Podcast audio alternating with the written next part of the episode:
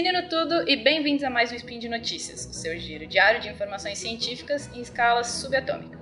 O meu nome é Thais Botia e sim, eu estou aqui invadindo o Spin do Maia Pistola. Aqui é o Fernando Maia e o Maia Pistola puxou a Thaís da dupla da Cris. Roubamos, é. fizemos um crossover entre a dupla, agora está formada a melhor dupla de Spin de Notícias. a melhor dupla do Notícias. Não deixa a Cris ouvir isso, ela vai ficar pistola. Vixe, nem o pena. Peraí, peraí, peraí, peraí, peraí. Agora eu entendi. Agora eu saquei. Agora todas as peças se encaixam. que palhaçada é essa? Roubaram minha dupla? Pode não, cara. Vai ter vingança disso, tá? Pode não. Bom, hoje, dia 18 Irisian do calendário Decatrian e sexta, dia 31 de agosto de 2018 do calendário Gregoriano. Pega seu café aí que a gente vai conversar sobre sarampo e fígado. Speed Notícias.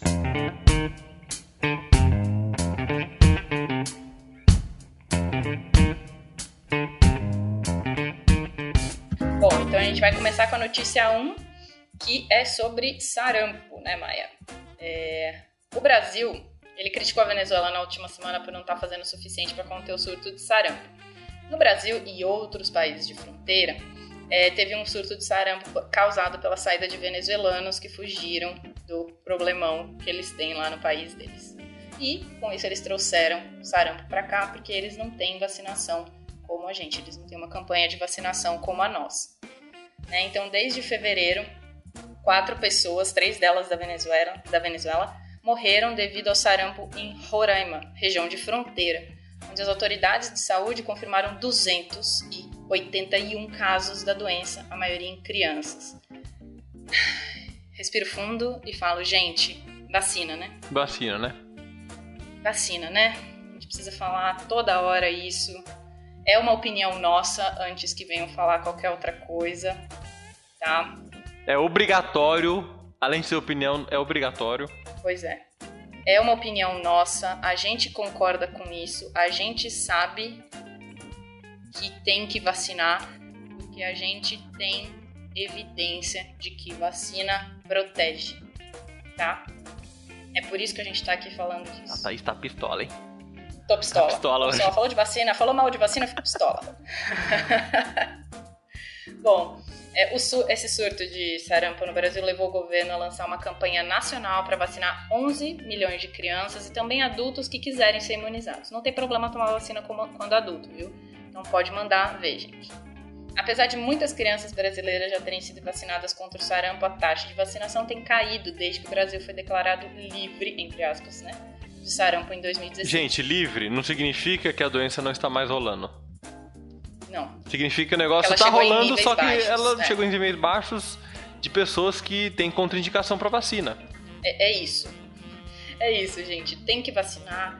Tem evidência de que funciona. Tem gente que tem reação? Tem, mas é muito pouco e a gente sabe o que fazer quando a pessoa tem reação. Então, vacine, tá?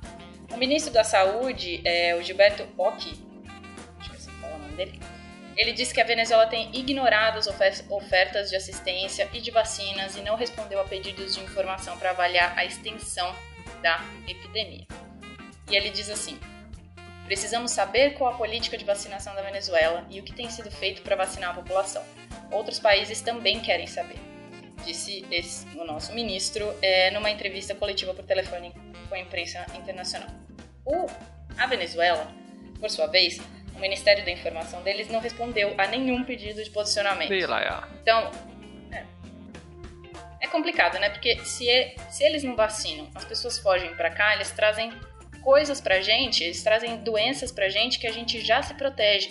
Só que o problema não é a gente se proteger. O problema é a gente ter que proteger pessoas além do nosso país. Moradores além dos brasileiros. Que a gente vai proteger, não tem problema também.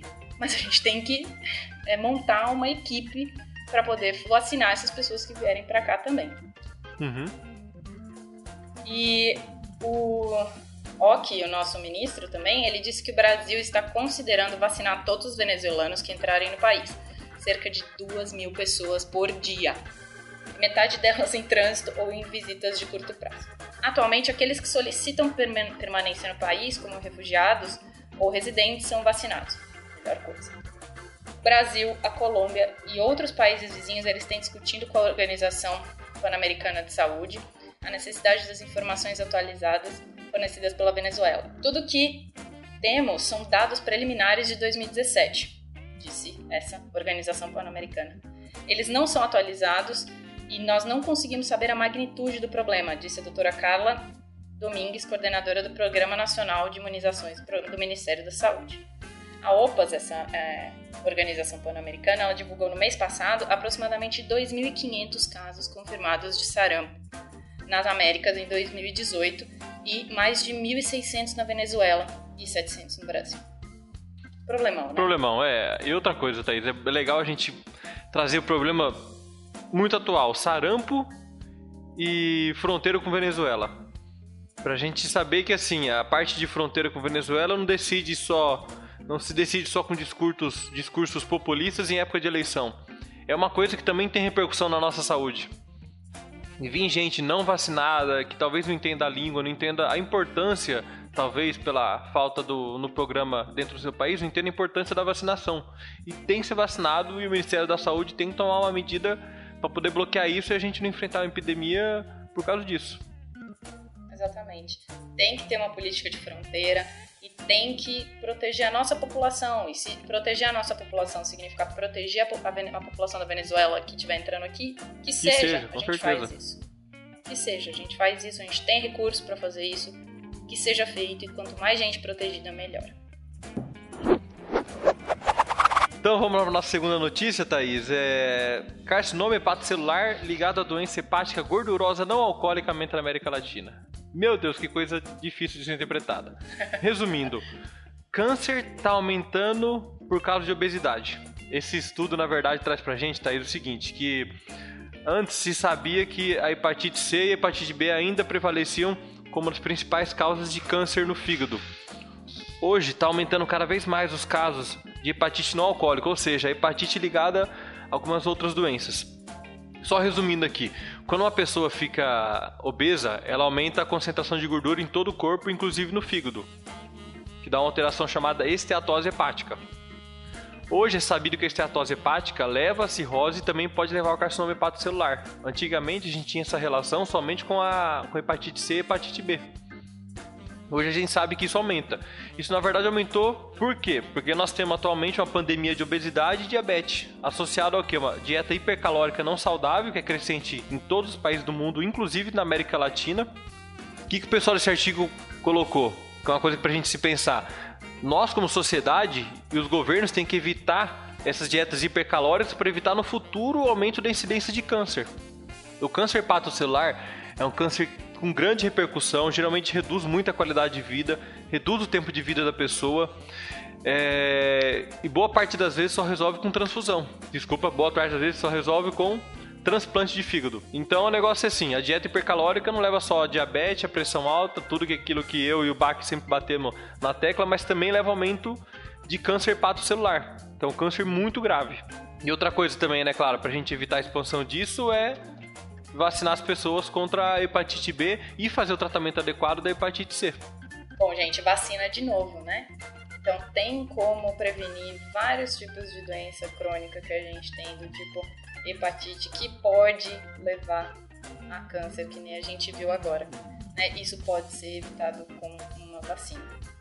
Tá? Então, no fim, a gente falou sobre uma uma outra doença que teoricamente não tem nada a ver com vacina, mas também lembra que a gente pode evitar um monte de coisa com vacina. Só para vocês terem noção, assim, aumentou seis vezes o número desse, da doença hepática gordurosa não alcoólica como causa, enquanto a taxa por infecção do vírus da hepatite C caiu pela metade.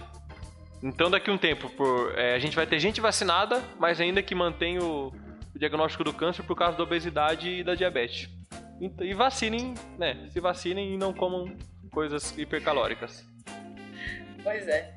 Por hoje é só, né, Maia? Por hoje é Então, só. lembrar vocês de ouvir o Spin todos os dias pra lembrar de se vacinar e de se alimentar bem, né? Deixa aqui seu post, seu comentário, seu elogio, sua crítica e também seu xingamento. Lembramos ainda que esse podcast só é possível por conta do seu apoio no patronato do SciCast, tanto no Patreon quanto no Padrim e no PicPay. Um grande abraço, se vacinem Isso, vacinem-se, por favor. e agora vamos estabelecer a melhor dupla do Spin. Ah, desculpa, Cris. Foi mal, Bach. Valeu. Tchau.